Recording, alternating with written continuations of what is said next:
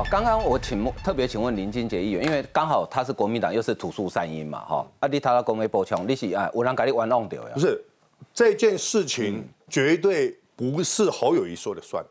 嗯，罗有自主的这件事情绝对不是侯友谊可以做主的。游戏规则定得很清楚，你要到土树三英的这个区块来选举，就必须一定要进入到第一阶段初选。第二阶段的初选才能够进入到大选，嗯，所以说我们这一区叫做哦超局超局的区域，哦一级战区，所以说来这边真的会打得很辛苦。我在初选的两年前，我就开始在做公车的广告，绝对很多人在问说啊。林俊杰，侯友谊特别钟情你，他是你的好兄弟。我说不是，嗯，当年我在初在这个初选的两年前，我就开始搭公车的广告，我们就开始启动了我们的这个选举了。所以说，绝对不是外界所讲的哦，侯友谊要愿意出五百万去劝退罗有志帮林俊杰，绝对没有这件事。那为什么侯友谊不直接说没有？我不知道，因为我觉得我们那一个阶段有十个人参选。绝对不是因为我一个人。安尼我请教你，如果你有机会跟侯友谊当面讲哦，嗯，你会不会劝他说直接提告，或是干脆赶快否认？没有的话就否认，讲清楚嘛。啊，这件事情我明天哦，后天我们开这一个呃施政报告的大会，我们会来再把。好，那我再请教你这件事，好不好？这是刚刚提到昨天晚上的参会，你讲不是侯友谊请你假崩嘛？是林东团大概要先讲嘛？哈，好，OK。那有没有讨论这件事情？就是要变更议程，把原本六月中的总咨询提前到四月底、五月底进行，尽快走完议会的程序，让他全心准备参选总统。我讨论丢去给他没有，我昨天因为短暂，我这边停留十分钟，都没有讨论，都没有讨论，完全没有讨论。侯友谊怎么说呢？记者问他，侯友谊说没有否认哦，他说最重要就是要尊重议会，尤其在程序委员会。哎，所以，哎，伟山，这个看起来是真的哈。应该是真的，因为这个已经传了大概一个月了，然后他们其实都没有否认。那昨天他们确实是在餐厅里面有讨论这个。那就我所知是，本来侯友谊市长是真的要去，只是提前被三立爆料了，那所以被这个独家新闻披露之后呢，后来变成副市长去。但这个事情确实是有可能，因为我们刚刚党团会议，我们也在讨论说，到底要怎么来应对这个状况。那确实，其实你把整个议程往前提，其实对于呃整个议事其实是非常的不公平的，因为我刚刚我讲过，其实台湾史上没有做过这样的事情。那你已经把这个总执行的时间提前了，那你后面这些事、这些所谓局长的报告到底有什么意义呢？嗯你总执行的目的就是为了处理局长们无法处理的事情，或是跨局处的事情，或是长城的一些事情，但是你市长都不愿意好好的出来。然后就我要说，其实国民党他也是，我有听到消息，就是说他们打算全面要使用书面质询。哦，节省时间，没错，节省时间，这就变成说侯友来议会时间变得更短，你知道吗？本来侯友谊是一天的市长施政报告，加上大概十四天到十五天的总咨询，对，现在可能砍半呢，他可能来到议会剩下七天呢，这样其实差不多，其实刚好跟他前面说他希望五月初可以收到征召，其实时间点是差不多的。我四月二十五要开始开议，那大概过一个礼拜，大概五月初结束整个总咨询，他就可以顺利去选总统。其实对于新北市民是很不公平的，因为等于你在这一个月内你发生的事情，你根本无法好好的检。检讨，那那我觉得市长这样真的是很难看，就是等于说全部的国民党议员都想要护航他。嗯哼，刚刚敏凤是讲说，看起来国民党就是反正不管怎么样就是侯友谊了嘛，哈，因为连那个对啊副手都帮他找了嘛，对不对？哈，对，就副手都帮忙帮忙找。好，那现在郭台铭怎么说？记者当然想到这个问题，就问郭台铭了哈，问郭董，他说。侯朱立伦称赞呢，他说侯友谊访问新加坡很成功哦。国民党最重要就是决心让主要候选人能够展现国际视野，团结大家，请大家拭目以待。好，所以呢，呃，到底要征召郭台铭还是侯友谊呢？朱立伦卖关子。好，那好，记者就继续去问郭董啊。他说他在新竹呃上礼拜六竹北市举办的郭台铭有话对你说的座谈会，媒体问他说，哦，万一你民调输了，没办法赢。会怎么办呢？会相信民调的公正性吗？郭台铭说，他相信朱主席会公正，也强调没有万一，他一定会赢民调初选哦。郭董显然这次对自己非常有信心哦。那郭董是不是因为觉得这一次非赢不可，所以呢，呃，讲话哈，他讲那个话，我听到其实有点替他担心哦。就是说，郭董说，如果我当选总统。中共的军机就不会来绕台啊！我们听听看郭董当天是怎么说的。只要国民党真的我来当，我认我认为这个军机就不会来。要要争取国民党总统大选门票的红海创办人郭台铭，二十二号首场座谈会语出惊人，口中的共机不来，只要这样做。中华民国的国旗，看中华民国国歌，我觉得他们就不会。郭台铭强调不读就没事，只是这样的论点跟一般民众印象很不一样，蛮荒谬的，这怎么可能？二邻居要骚扰你的时候，永远都会骚扰你啊！他不骚扰你，只有一个可能啊，你跪下来求他。啊随即街访对郭台铭言论，民众压倒性的不买单。毕竟中国近年来军事扩张，不止侵略台湾，韩国、日本的 ADIZ 到南海周边诸国，菲律宾、越南等这些国家都共推郭台铭当总统。那中国就会当乖宝宝，你可以视它为无知草包。根据日本防卫省统计资料，二零二二年航空自卫队战机因应他国飞机进入防空识别区，紧急升空七百七十八次，其中七成都是应对中国侵扰。过去韩国也受到攻击侵扰，发动战机升空。PTT 网友也嘲讽郭台铭攻击不来说没市场也开酸，难道日本也没接受九二共识吗？真南战略哦，就是。他一定要发展海军，不是你这样做，那真的是叫胡言乱语。自诩有外交谈判手腕的郭台铭，想要博得声量，到处拜访办座谈，但这次扯共机不会来，引发讨论。毕竟台海周边情势就摆在眼前，恐怕不是郭董嘴上说说就算。好，郭台铭说哈，如果他当选了，军机啊，这个中共的军机就不会绕台哈。其实郭台铭这两天呃动作还蛮多的哈，比如说他到这个。台南，好，哎，有国民党市议员跟他站在一起，好，所以党内人讲说，其实国民党多数立委是看风向的西瓜派，目前就有部分区立委倾向支持郭台铭，好，这个我们等一下再看看郭台铭到底这个人气怎么样。不过我先请教一下这个赖若荣赖委员，好，所以呃军机绕台弄立民进党还。郭民栋、郭台铭动算军机都拢未来啊，这个就凸显出来郭台铭哈，他对于政治上面、国际政治上面显然缺乏很多的能力跟尝试。嗯，我我我们看就好了。如果说你是针对台湾好的哈，那日本怎么讲？日本日本二零二二年的时候有五百七十五架次中国去骚扰日本。嗯，那难道难道日本也是民进党？是啊，难道吗？难道是这样吗？难道日本也是因为不支持？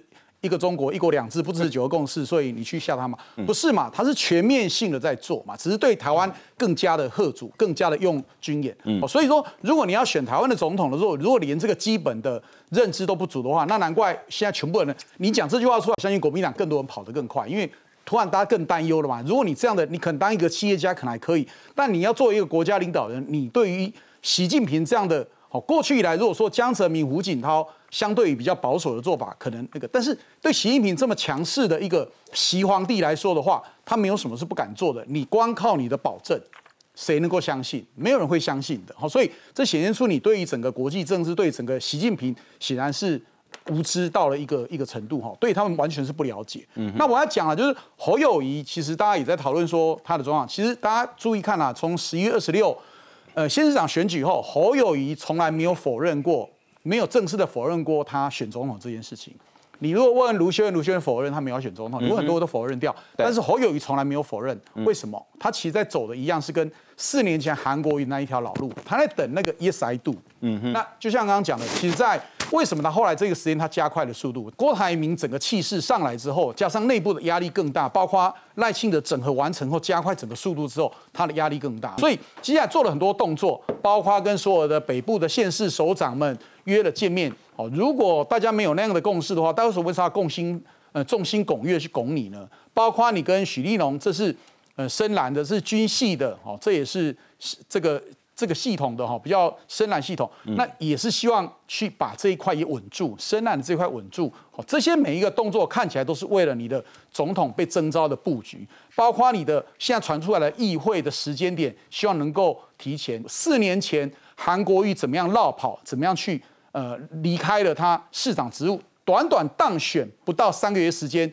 就 yes I do，好，让他高雄人最后用罢免的方式，包括在大选落选再罢免，好，这个这个高雄人台湾人已经给过一次的教训，那国民党跟后裔真的要思考清楚，如果还打算走这样一条路的话，人民会高度的检验。不过关于郭台铭讲这个说他当选哦，共机就不会来扰台哦，王定宇是这样子回他的哦。王定宇说，中国军机也骚扰日本、韩国啊，这些国家都应该选郭台铭，然后中国就乖乖守规矩了吗？他说，中国船舰也骚扰越南、菲律宾等南海诸国的海域，中国军人骚扰印度边界，这些国家都因为民进党执政吗？这些国家都该选郭台铭当总统吗？中国就会乖乖守规矩了吗？哦，所以我请教一下立文老师哈，郭台铭这么有信心，他哪来的信心呢、为什么说他当选共机就不会来扰台？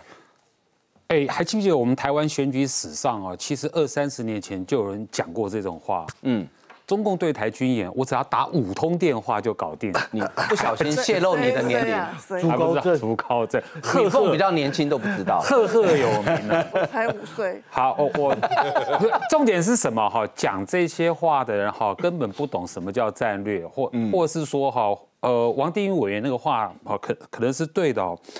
就是不知道是无知还是邪恶，无知就是不懂战略，或者不知道习近平他他要的是统一台湾，嗯，那邪恶就明明知道还在骗我们，这就是邪恶了哈。但是我觉得哈，我觉得更恐怖的是第一个，哎，郭台铭这样这个讲法哈，是证明了这个中共介入台湾选举，嗯，哎，他介入选举啊，嗯哼，所以你看看，你再听一遍他讲的话，我当选的话哈。这个中共就不会军机犯台嘛？对，所以中共军机犯台是为了影响我们选举嘛？嗯哼，那里面更恐怖的，哎，这好像是有一种这种对价契约贿选哦，我当选，你就你就不来了，军机就不来了，那军机不来，这是什么啊？骗人！再再往前走一步哦，你们是不是有秘密谈判过？有哦，为什么？因为在上一次二零一九年有没有？还记不记得那时候郭台铭？说哈，那个那时候他参选的时候，他跟北京，他跟华盛顿都非常熟，啊，他还不是修理那个某某报的老板，说你的成绩只到国台办了，我的成绩是中南海啊，对不对？那那就那就哇，我越听越想越恐怖，你是不是已经谈过了？因为你跟北京那么熟，那另外。好，更糟糕的是哦，就是跟二零一九年不一样。其实二零一九年这个郭台铭就打这个战争跟和平牌，他就已经在打了。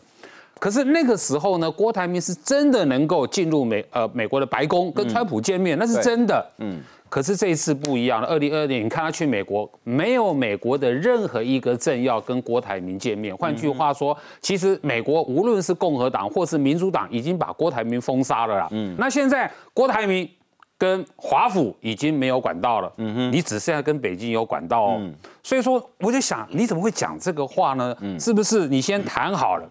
那当然后面更重要的了哈，是民主跟专制的对抗了，不是什么战争和平啦，嗯哼，所以不要再骗了，就是说听起来又是一种哈，就是说之前哈是这个这个啊。呃，所谓的要能够用谈的和平谈判嘛，其实不是哎，嗯，一一听就是那种啊，现在诈骗哦，都是要骗账户嘛，对。你有你有账户之后，你会得到很多钱，嗯哼，那这种诈骗呢哈，是要得选票，得到选票哈，就是说诈骗啊，你投给我哈，你就有和平。啊，骗的是选票，另外一个骗的是账户。嗯，我觉得这个操作方式是一模一样的。嗯哼，其实不要那么天真，或是说好不要那么阴险。你到底是天真还是阴险？你当选了，两岸就和平了，中国就不统一台湾了。现在台湾人民眼睛很亮了，也不是傻瓜了。嗯，好，我们来听听看苦林怎么说哈。哦，苦林这个是厉害哦，他就听到郭台铭讲这个话，是跟郭台铭说哈。他说：“那拜托你去跟习近平讲，让中国军机一架都不要扰台。要是能做到，只要一天哦，只要一天哦，明年我一定投，我一定投郭台铭一票。”好。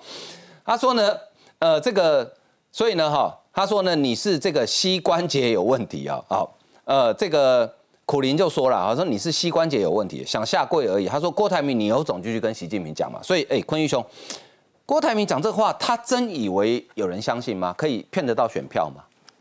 我觉得啊，我觉得他自己相信，他自己相信。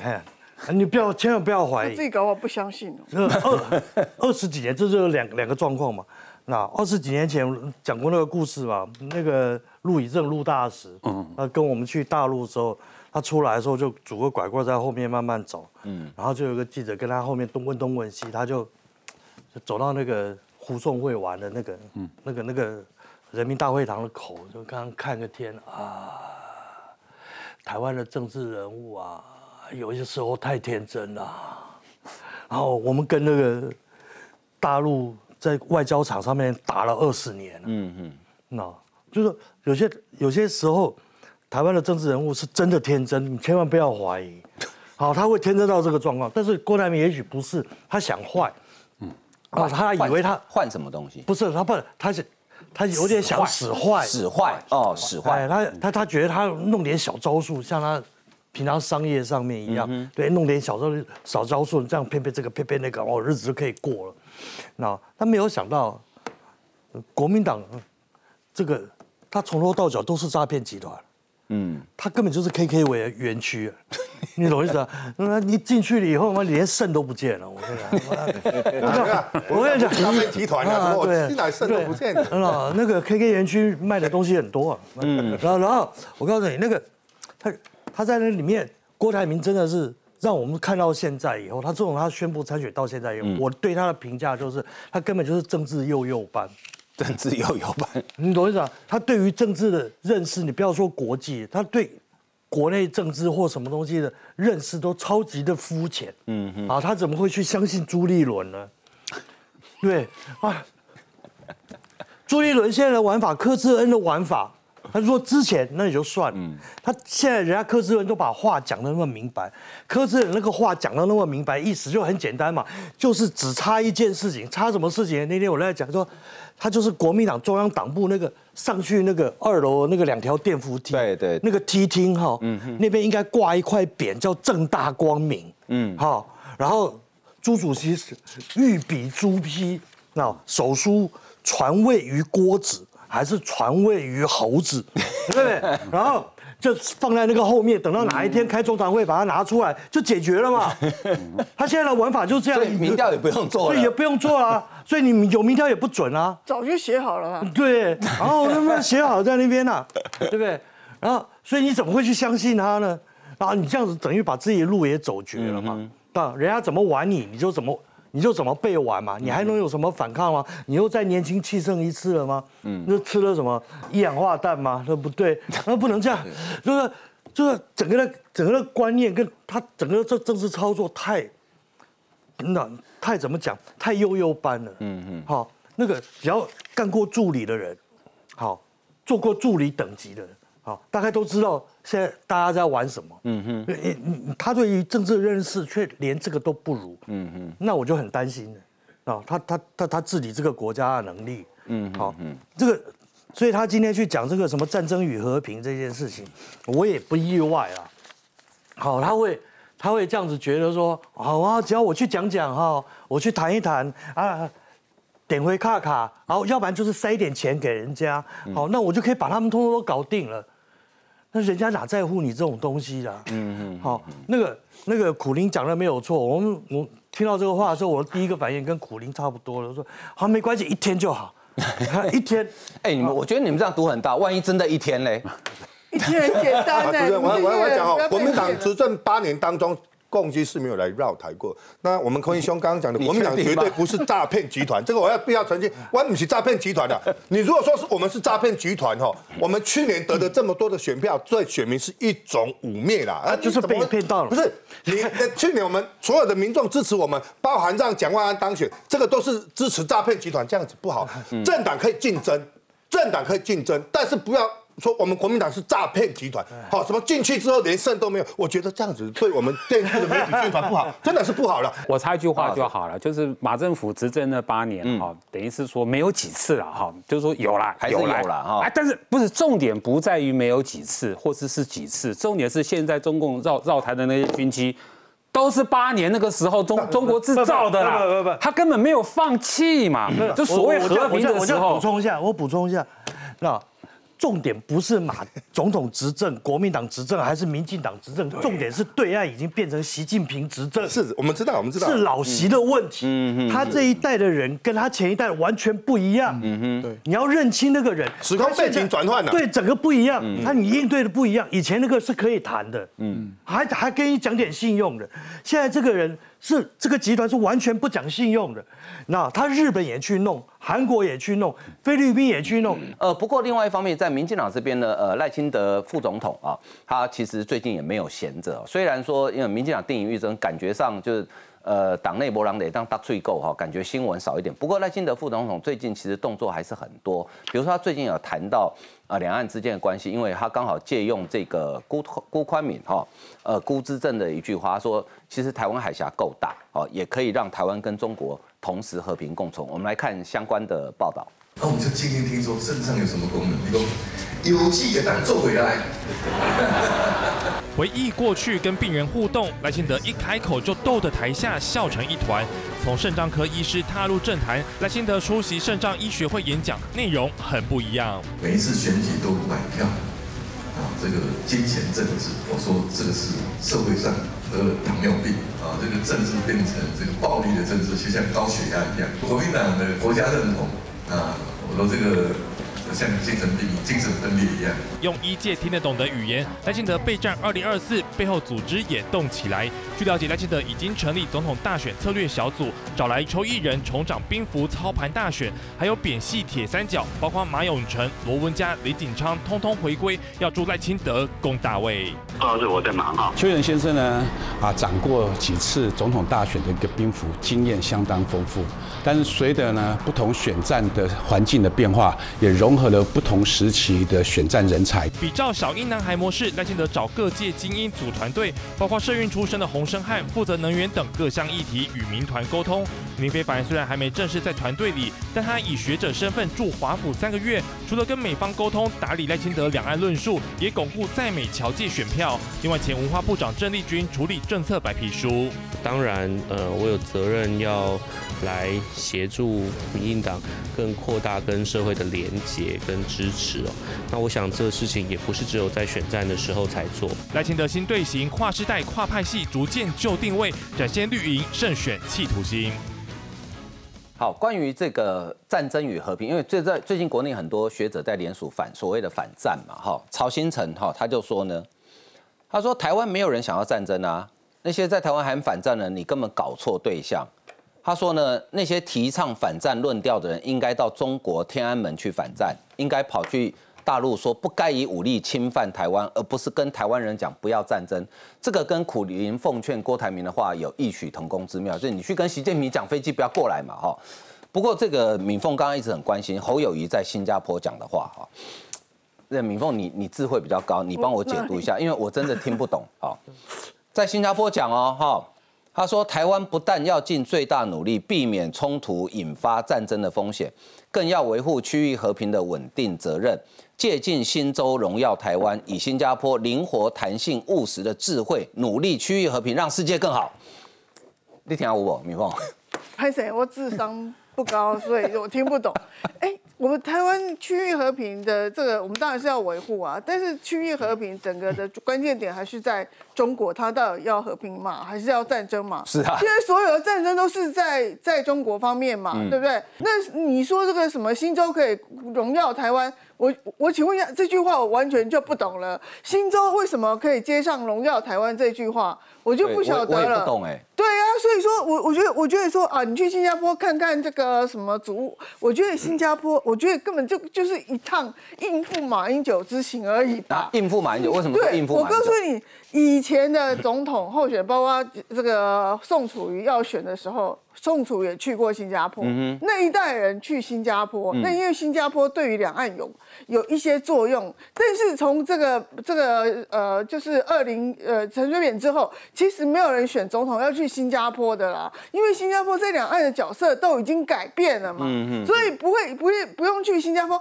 那我请问你侯友谊去新加坡干嘛呢？那你见黄循才，你也没有。全程说你跟黄循才谈了什么东西嘛？那也就是说，新加坡其实它就是一个城市级的一个国家，那你治理也不会跟你新北市做一个对照跟比，跟比跟比对而已啊。那你可以把新加坡模式安安在台湾吗？不可能，台湾又不是一个城市，那你你顶多新加坡城市安在新北市，可是完全不同啊，它是一个专制。不是独裁，呃，它是一个它算是开民主开明专制，开明专制的国家。对，它虽然有选举，但是它是它的承继承人还是世袭的，嗯世袭之后还是指定的嘛。所以说这种体制完全跟台湾是完全八竿子打不着。所以我不晓得这一趟新加坡之行对于他有什么治理这个台湾有什么大家有什么启示吗？完全没有嘛。把新加坡要跟台湾比，大家觉得很没有认同感呢，完全听不懂什么叫新州跟台湾到底是怎么样荣耀法。所以我觉得这一趟你是不是因为去不了美国，去不了日本，所以你才去新加坡呢？这个董老师也是大学教授，他应该也比较看得懂哈。他说，台湾在国际生存、国际现实底下，理应保有自己的优势跟自己的信心，让国际社会正视中华民国的存在。哎，我们有责任守护下一代。那董老师，你听懂了吗？我我是我听得懂哎，听得懂啊！我真的哇，你果然有智慧。我是主张哈，我一向主张大家不要再为难侯友谊了啦，他答不出来。可是他要选总统啊，就大家不要逼他。你怎么听得懂？大家好，我我等下解释嘛哈。大家不要再逼他选总统，他没办法在这个国际和外交战略上。可是敏凤讲朱立伦那个已经写好了，我听得懂在哪。第一个哈，他那个标题借鉴这个新加坡嘛，好荣耀台湾，他的标题跟他的内容完全文不对题，这是第一个，所以没没人听得懂他那个主标题是什么。嗯哼，他这次有进步，他这次下面讲到主持人你刚刚念的那一段哈，都有新的进步，就下面的哈每一段的标题出来了，我念一遍给大家听了，很快。我想我们都可以积极扮演好自自己的角色。哎，这句话我以前常听到嘛，我们要扮演好自己的角色，新北市的角色。所以以后哈，他讲的每一句话，你把那个换一下，你把那个中华民国台湾哈换成新北市，哎，可以可通的。哦，然后后面呢，这个要发挥实力嘛，哈，掌握自身优势，好强，好强化应变能力，等等等等，够了，不要再逼他了。因为你如果再问哈，那请问？我们台湾是什么角什么样？国际社会上社会上什么样角色？我们拥有哪些实力？我们拥有哪些优势？我们的应变能力要如何？他回答不出来。嗯，我建议他蔡总统的国庆演讲这几个都讲得很清楚，他可以去抄啦。真的有嘛？郭台铭主张我们要用科技岛，台湾要科技岛啊，台湾不要变成弹药库，这是反美论。嗯，倒问他一句啦，所以说你的科技，你这个不要弹药库的科技岛，是不是中国就随时可以拿去了？嗯，对不对？那中国既然要发展科技的话，它的高科技发展干嘛要放在你台湾？干嘛不放在它的上海？干嘛不放在它的北京呢？嗯哼，你凭什么认为你的科技岛可以取代弹药库，或是说？你是不是我们的弹药库有弹药库的存在，我们台湾才能够真正的成为科技岛，不然就被北京一口咬下了，对不对？所以说这些话才知道回应，不要为难侯友谊。不过对于郭台铭跟那些联署反战的学者哦，我我给你们一个建议啦，因为照你们的逻辑的话哦，我觉得从今天开始你们家门都不要关。这样就不会有小偷嘛？嗯，所以他们的逻辑是，你台湾没有武器，中国就不会打我们嘛，对不对？那你家门都不要关，自然就不会有小偷了。那呃，郭董，你那个豪宅是不是保全也撤掉，防盗系统也不要，门打开，这样就不会有小偷了？呃，你觉得有可能吗？哈，不过讲到郭董哦，刚刚听你们讲完，我真的替郭董感到有点悲悲戚耶。哎，他好认真哎，四月五号，美国回来说要争取提名。四月十八号，日本回来还唱国歌、读国父遗嘱。哈，日本拜会日本政要。四月二十号、二十二号第一场座谈会，然后接下来听说一个礼拜要办两场，其实蛮累的哦。四二三到台南，好，然后呢，这个国民党总统候选人未定，云林出现支持郭台铭的看板。然后呢，这个云人先员叫做蔡东富，他说目前台湾最需要就是经济跟安定，好，他支持郭台铭。那郭台铭除了各地举办座谈会宣讲台湾新蓝图之外，还积极串联蓝营立委跟各地立委参选人，企图建构啊拼出这个胜出的拼图。所以，哎，博文，你觉得郭台铭这样是照他们刚刚大家讲就白忙一场了吗？哎，就我不是这样看，你不是这样看，大家不要小看郭台铭。嗯，郭台铭他已经在打大选的格局了。嗯。我跟大家报告，他第一个，他美国、日本 他已经去过了，嗯哼，去完回来，因为他自己本身资源丰沛，他现在已经开始走基层，嗯，你看他跑去台南哦，哎，台南很多人看到这台湾首富，大家跟他抢着签名，对，你有没有看到那个样子？有，就是说那个群众场，他慢慢的鼓动起来，然后他接着从这个台南，然后到全国各县市这样走一轮。我认为以他的资源，以他的财力，组织面对他来讲不是问题啊，啊，因为大家知道组织的东西是最要花钱的，那他可以在短时间之内把所有的组织巩固起来，再加上他没有侯友谊的一个包袱。我常讲侯友谊一个先天上最大的包袱是什么？就是他是现任的新北市市长。坦白说，这个也是为什么我要选立委，我我放弃议员，就是主要这样。嗯，你看我今晚哪个起起议员，鬼样用等用啊，你就是市议员，你现在又要怎么样？可是他没有这个包袱，他可以完全，他郭台铭可以完全的这个悠游自在。所以我认为在这个节骨眼上，嗯，还有三十天，你你想想看，一天两场，三十天六十场，哎，嗯，台湾二十一个县市，开玩笑。可以走几轮，所以我认为郭台铭他产生的这个新闻效应会很大，而且真的坦白讲，如果真的到三十天之后鹿死谁手很难讲，所以你看这个侯朱立呃这个侯友也很紧张啊，他希望把总咨询赶快挪到前面来，赶快赶快把议会事情处理好之后，他拍拍屁股，然后绕跑去选总统，就是这个原因。好，他这里面有讲到哈，他说郭台铭除了透过各地举办座谈会宣讲台湾新蓝图。最近也积极串联蓝营立委及各地立委参选人，企图建构胜出的拼图。所以，哎，林俊杰、林议员，立立五位算立位嘛，对不？哈，你林立库干那立杰良顶起，所以一定是提名你嘛，哈。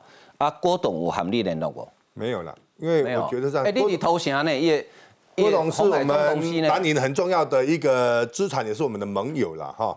那但是呢，这一个我们到目前为止。我们都还很扑朔迷离，到底是说 我们中常会授权给党主席来用真刀的？民众都讲足清楚，连副手的你吹啊，够扑朔迷离，空穴来风啊！好，听听就好。怎么连连什么柯志恩啊，连什么管中敏都出来，绝对不可能。联合报写的，联合那报派的，那如果不是呢？我觉得哈，这种东西都是空穴来风啊。因为我我觉得是应当是这样子。这个总统都还没有出来，怎么副总统都出来了？我觉得很奇怪。我们到现在都还在讲，就是说到底会是谁？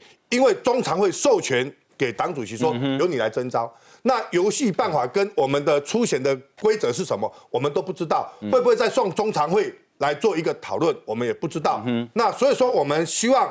我们党主席赶快对外界来做一个说明。嗯，那征召是直接要征召侯友谊，还是征召郭台铭？会不会有做民调，还是三分哦三十趴的这一个党员投票，还是七十趴？我们都不知道。党中央赶快把这个游戏规则好讲清楚、说明白，对外界来讲，对国民党来讲，也是一件是好事情了。你身为小鸡嘛，立委候选人，对，你希望母鸡谁谁比较好选？那当然哈，不管是郭台铭，不管是侯友谊，我觉得当然侯友谊有侯友谊的优点，郭台铭有郭台铭的强项啦。一个在哦外交经济是他的强项。如果这两个人能够组合成一组，那是我们基层哦很多人的期盼呐。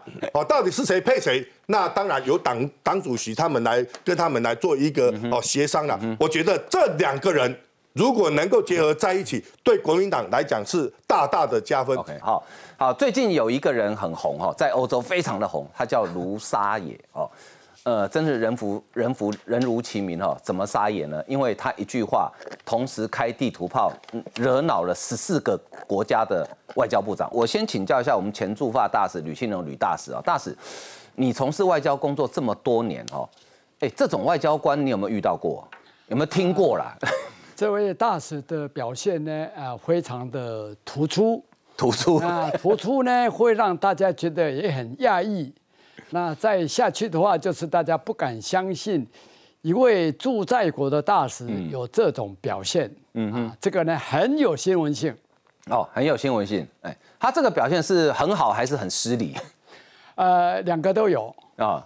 为什么说两个都有好的地方呢？就是让啊中国的恶名昭彰、战狼外交呢，大家有更进一步、更深入的直接了解。嗯哼。那么不好的地方呢，就大家会觉得，哎，你不是说要和平，然后你不是用一大堆的方式来讨好，让国际社会修正对你的观感，甚至于呢想办法提供经济利益，包括让法国总统去中国访问的时候带了好像很多的订单一样。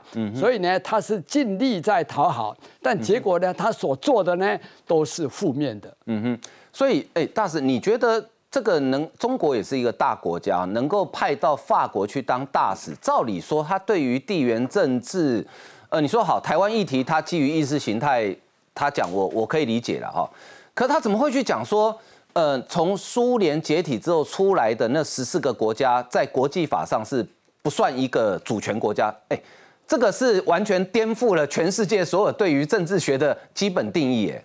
所以国际社会包括欧欧洲这些国家的话呢，呃，包括即使不是以前的啊苏联的这个加盟国的话，大家都非常的讶异，不敢相信说一个大国的大使竟然会讲出这种言论出来。就是他如果讲不好听的话，你听懂就是很了不起的地方，因为他讲得出口。就他讲的出口，如果照我们用我们现在台湾话，就是尺度很高了，那个羞耻的尺尺度很高。不过，呃，大使，我再请教你哦。所以这一次，呃，就你的了解哈，这个整个欧洲对于卢沙野这个发言是大家是群情激愤吗？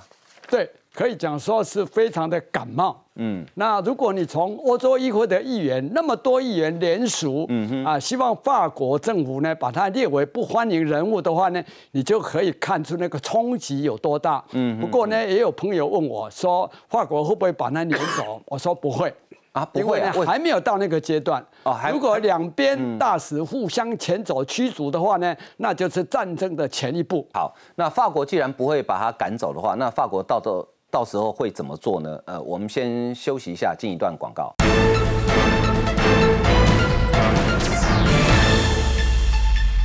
好，卢沙野这一席话哈，真是在欧洲犯众怒哈。呃，他到底讲了什么哈？其实他那个专访很长很长哈。那呃，他一开始是主持人问，呃，就。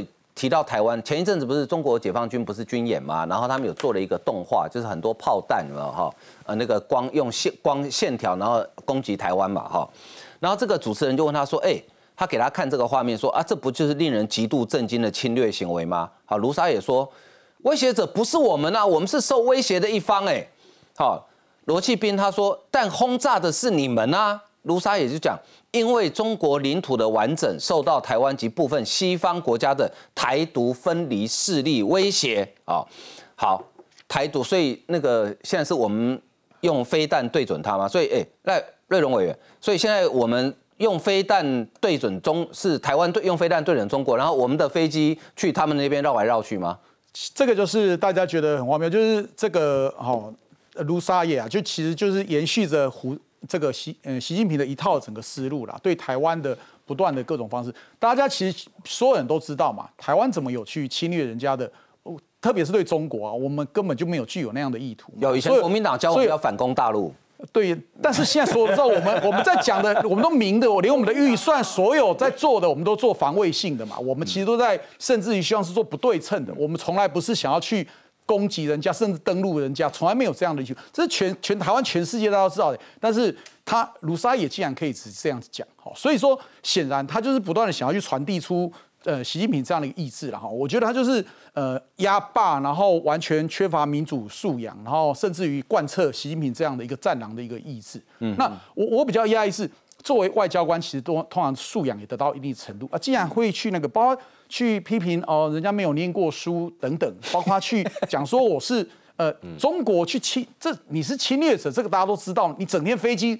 谁敢飞你的领空，都是你在飞别人的领空的。那你你可以讲说你是被侵略者，这个真是睁眼说瞎话。嗯，包括连在所有的很多的一些呃反民主一些思维哈，说民主自觉通常都已经是非常基本的了，然后还用那种大中国的意想硬框着你，就是要跟跟我统一的这种思维。那台湾人民追求民主，这很正常啊，谁愿意？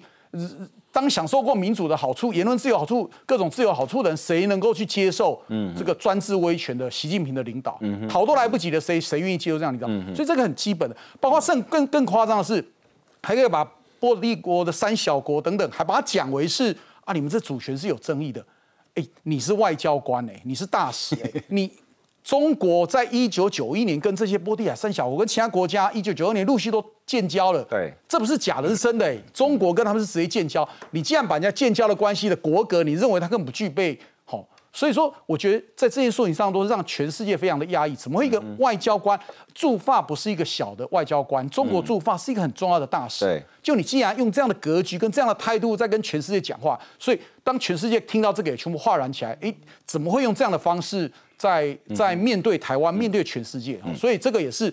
他这样的越越多这样的专访，如果习近平跟所有的他的外交系统不改变他的思维的话，那在全世界会越来越失分，让人民更加的全世界人民更加支持台湾。OK，好，那台湾问题哈，罗罗启斌继续问他说啊，不是应该由台湾人决定自己的命运吗？就是人民自觉的权利啊！啊，卢沙也宣称不对不对，是由中国人决定台湾的命运，尽一切可能，如果无法和平统一，会采取所有可能行动。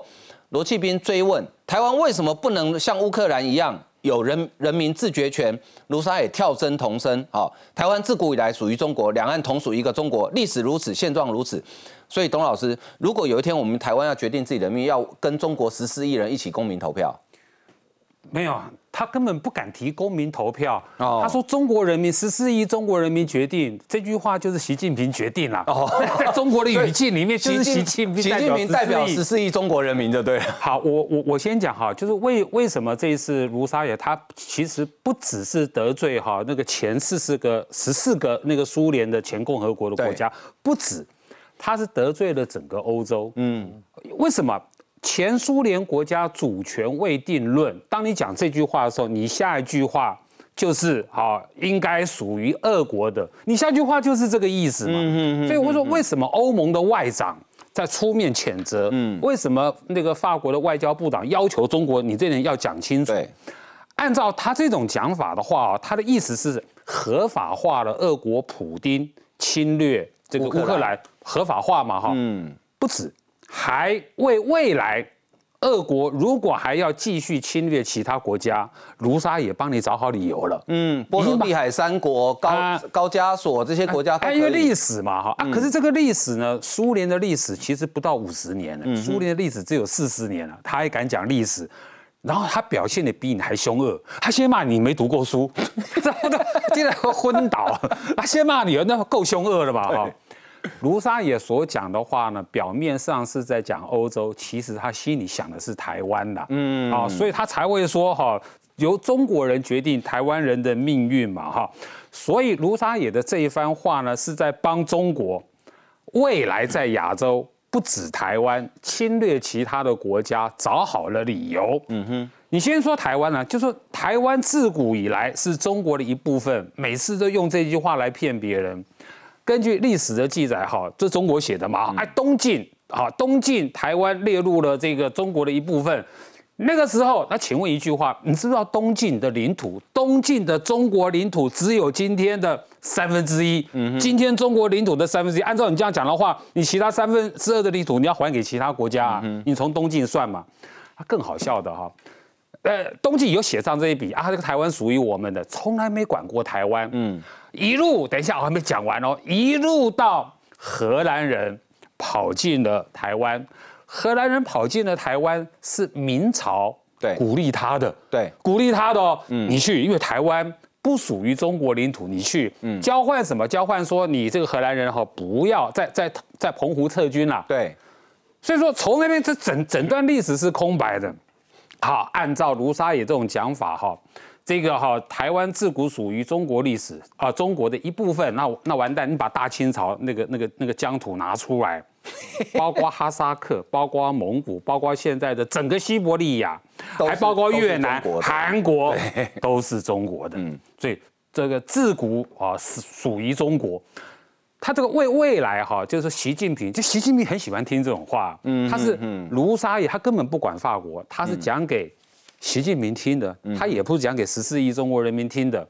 那我猜了哈，因为刚才这个大使讲的是对的哈，还还不到那个那个，就是说把你的大使哈，等于说把你赶回去，还不到那个程度。但是有一个可以做，嗯，就是孤立不要理你这个大使，就以后你在你在这里谁都见不到。那个法国的什么高官，把它变透明人就对了。哎妈，就你谁都见不到，就让你无法哦发挥这个大使的功能。嗯，那这个大使哦摸摸鼻子哦，你就自己得得回去了。嗯可能可能的做法是这个样子。嗯，好，那他们这一段很有意思哦哈。呃，罗启斌还提到，他说当时戴高乐当总统的时候，跟中国建立正式邦交嘛，当时正好是一九六四年哈。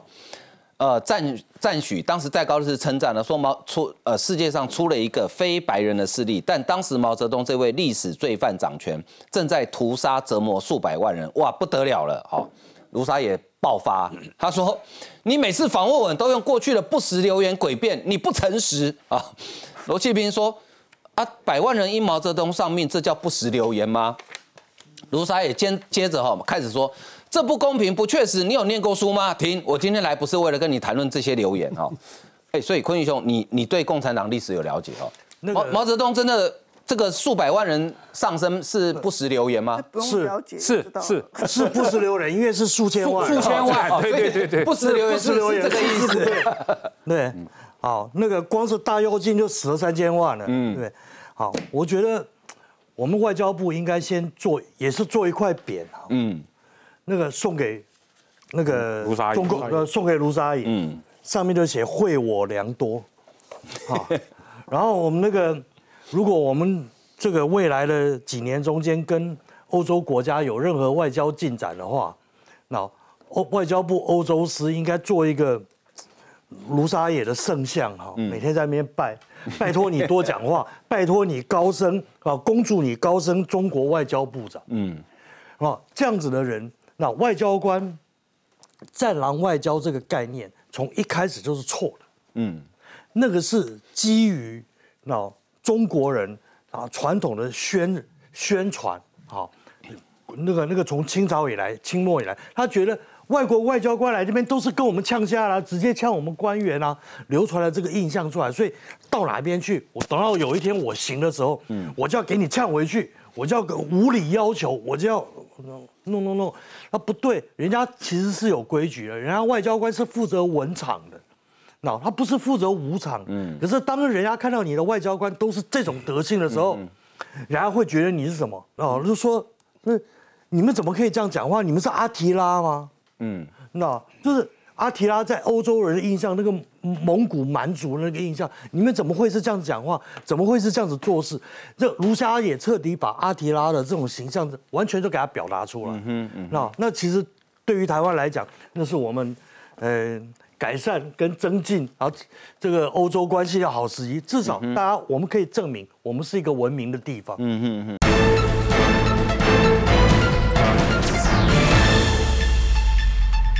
好，那这件事情，卢沙野这个话在欧洲引起多大的反弹，你知道吗？哈，真的太多，如果全部念完，我们节目可能要八小时才念得完。因为我看这两天欧洲所有的媒体几乎都在骂卢沙野啊。好，再来看，呃，立陶宛，呃，这个还有呃，拉脱维亚、爱沙尼亚三个波罗的海国家外长都向中国正式提出抗议，恐怕会变成中国的外交危机。立陶宛外交部长兰斯伯吉斯他说。如果还有人仍想知道为何波罗的海国家不相信中国能调解乌克兰和平，这里有位中国大使主张克里米亚是俄国的，而我们国家的国界没有法源哦，这个也是酸度破表哈。所以对波罗的海国家来讲，他们是感同身受。啊，拉脱维亚外交部长林克维奇斯他说，中国驻法大使有关国际法跟国家主权的评论，完全令人无法接受。我们要求中方做出解释，完全收回这副声明。乌克兰驻法国大使奥梅陈科他说：“不是地理上理解有明显问题，就是这样的言论与中国根据国际法及联合国宪章原则与目的，努力推动乌克兰重返和平的官方立场相违。”他说：“没有模糊空间，克里米亚半岛就是乌克兰的，苏维埃帝国不复存在，历史会前进。”哦，很多了，真的念不完哈。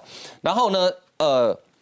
现在法国的外交部，好是说中国政府，你给我出面讲清楚，今天最新的进度，八十位欧洲议会的议员，在法国《世界报》，这是法语系最大的报纸，发表公开信，呼吁法国外交官科隆，呃，外交部长科隆纳不要对这种无耻的攻击默不作声。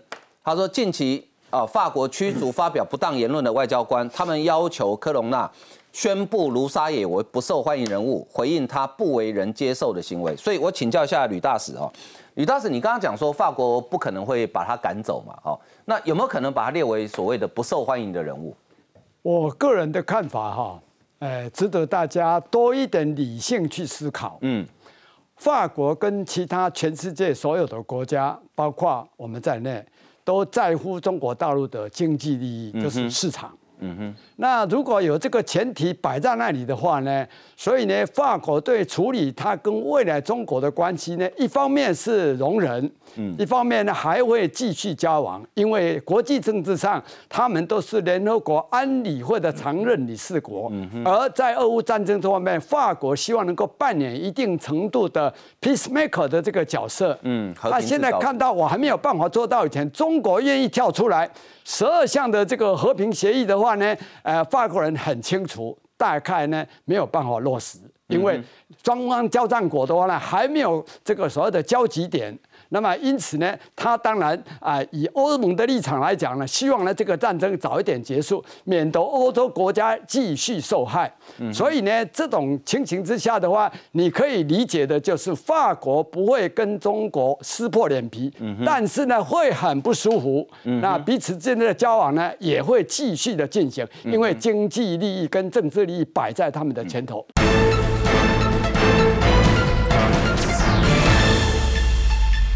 那大使，因为法国也是个民主国家嘛，对，他他们的政府或者他们的呃这个马克龙，难道不怕民意的反弹或者民意对他处理的不满吗？啊，一定会在意，但是呢，法国是一个自由民主成熟的国家，嗯，你有意见你尽管表达，但是政府的执政呢，不要忘掉，法国是一个有万分之一的精英在治国的。嗯，所以呢，他们衡量的结果到最后的话呢，啊，还是会回到刚刚我简单的解读，一定会继续跟他们维持啊必要的互动。嗯哼，虽然还不舒服，但是一定要继续去做。嗯，那台湾可以利用这样的事件，因为现在感觉整个欧洲对中国印象很差嘛，哈，那台湾可以怎么样利用这个机会去多争取欧洲国家对我们的支持？